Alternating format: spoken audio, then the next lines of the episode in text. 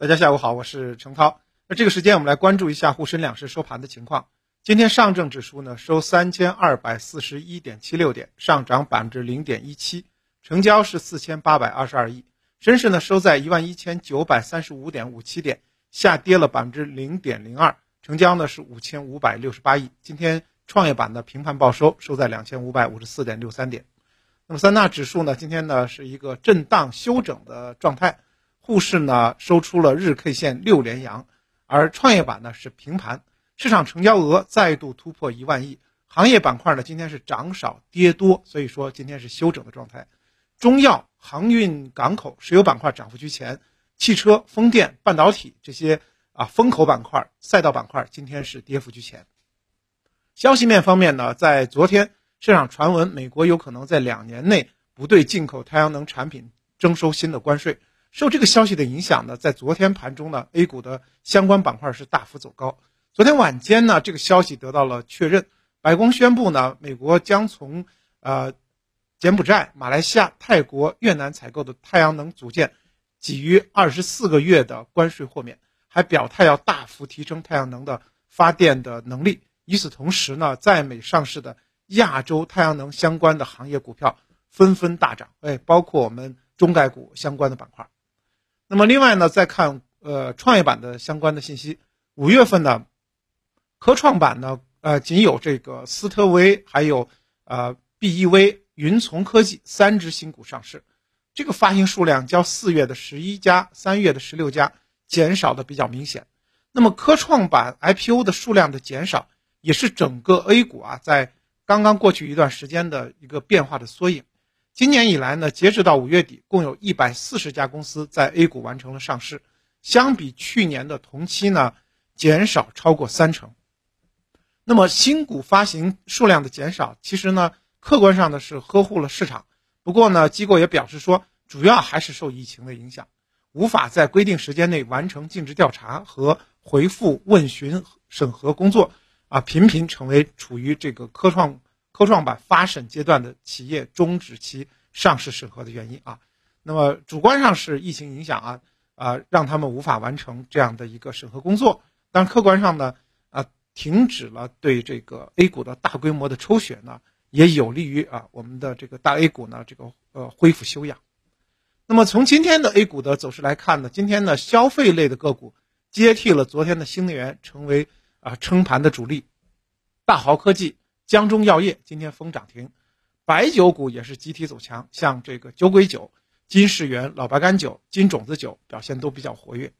那么从目前的国内经济形势来看呢，影响市场利空的因素正在逐步的消除，疫情对于经济的影响正在逐步的在改善，因此呢，被压抑的居民的消费需求也有释放出来的这样的一个动向，未来消费白马股有望接棒新能源的赛道，引领市场继续回暖。从白酒行业来看呢，它也有自身的一些呃走向特点。此前的六月一日呢，由国家市场监督管理总局、国家标准管理委员会发布的白酒工业术呃术语及饮料酒术语和分类两类国家标准正式出呃正式实施。伴随着新国标的正式实施呢，使用非谷物食用呃酒精和食品添加剂的酒，就不会是被称为啊这个白酒了。会被定义为配置酒。那么，面对新的这个国标的实施，部分的白酒企业也顺势而为，在推出新产品的同时，对旗下的产品进行升级。业内人士也分析说，新国标的实施解决了我们经常说到的白酒行业什么酒精门呀、勾兑门这样的一个问题，打击了粮食酒作假、以次充好的行为啊，也是作为一个行业规范。同时，当然也提高了酒厂的生产门槛。纯粮酿造将成为酒企啊这样的一个新的标准，因此的话，将来的这个呃纯粮酿造的真正可以称为白酒的这一部分的这个产品啊，中高端产品将逐步的啊形成啊一个这个上涨的一个态势。中金公司也认为，白酒呢有望在七到九月淡季迎来一波这个补偿性的需求，在新国标之下，那么相对于一些这个勾兑酒啊、调配酒啊、配置酒会自然萎缩。那么，具有品牌和产品影响力的纯粮酿造酒有可能成为市场主力，因此的话，整个行业在洗牌。那么，从今天 A 股的另外一个走势来看呢，中药板块呢也是崛起走强。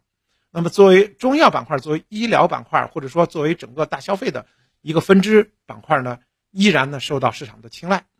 政策加医药刚性消费，再加上业绩改善和估值的优势，共同构建出了上市公司中药行业的投资机会。成本的推动呢，也构成了短期的驱动的因素。那么后期我们要关注什么呢？首先是啊中药的现代化创新。那么有一些这个研发实力比较强，又有大品牌的，同时又布局于大市场类，比如说心心脑血管、儿科用药，这都属于。大市场类的品类的这些标的上市公司，另外呢，还有这个品牌中药配方和原材料具有这个护城河效应的老牌的中药上市公司，以及受益于消费升级啊，包括呃产业链延伸，比如说保健种类的这种呃中药品牌，都是会受到关注的。那么另外呢，一个细分的赛道就是中药配方颗粒，最近呢呈现出了快速增长的态势。那么，在一系列的政策引领以及中药消费升级的趋势下，中药配方颗粒渗渗透率有望进一步提高。根据数据啊，近五年的中药配方颗粒市场保持快速的增长，去年市场规模是三百四十六亿元，同比增长百分之三十五。渗透率方面呢，二零二零年啊，呃，中药配方颗粒在中药饮品中的占比是百分之十四点三一，虽然呢创了近年的新高。但是跟中国台湾地区和日本相比的话，那么我们的这个呃配方颗粒的比例呢，渗透率仍然比较低，就代表着未来呢持续攀升的能力是比较强的。像中国中药、红日药业、华润三九仍然是在这些细分赛道是有一定的优势，可以继续关注。那么回到整体的操作层面，昨天呢，应该说 A 股的这个冲高呢。啊，也振奋了很多朋友的这个状态啊，情绪得到了很好的修复。那么短期内呢，强势特征还是比较明显的，在赛道股一段的引领下呢，市场人气在逐步的恢复。当然，我们也要看到长期均线的压制，并不是很容易很快就扭转，就是说我们的上涨不是一蹴而就，直接走出这个右部的特征的。那么未来市场还是有宽幅震荡的可能，意思就是说。啊，在面临重要压力位的时候呢，市场还是会进行一个快快速的这个调整。那么，除了紧抓赛道股、抗通胀、经济复苏等几条主线以外呢，我们大家的操作节奏也要注意了。后期呢，像三千二百八十点附近呢，是一个重要的压力位，我们要注意这个两市量能的变化。如果量能一直在一万亿以上的话啊，每天有一万亿的这个成交的话，那么很有可能啊，三千二百八十点。不能构成压力，很快就上攻过去了。但是反之，如果市场出现了比较大的一个抛压的话，那么市场有可能在六月中下旬呢进行一个比较大的回调。当然，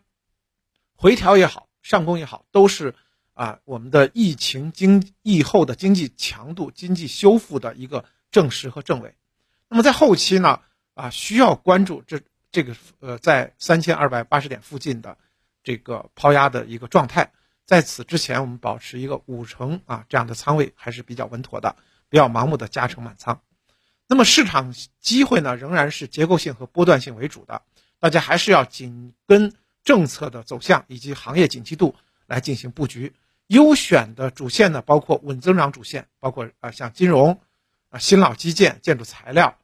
呃还有一些核心机械等等。